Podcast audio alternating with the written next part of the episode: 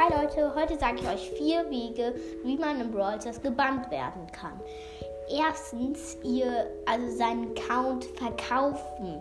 Wenn das dann irgendwie Supercell oder so merkt, dann wird ihr gebannt. Wenn ihr in Brawl Stars reinkommt, steht das dann so da. Und ja, zweitens, das Accounts teilen, also das heißt, dass der andere auch auf deinem Account spielt. Zum Beispiel jetzt, du kannst deinen Account teilen, dann ähm, spielt der eine Freund irgendwo anders in irgendeinem anderen Haus auf deinem Account und dann du auch selber und so kriegt ihr halt mehr Trophäen. So kann man auch gebannt werden.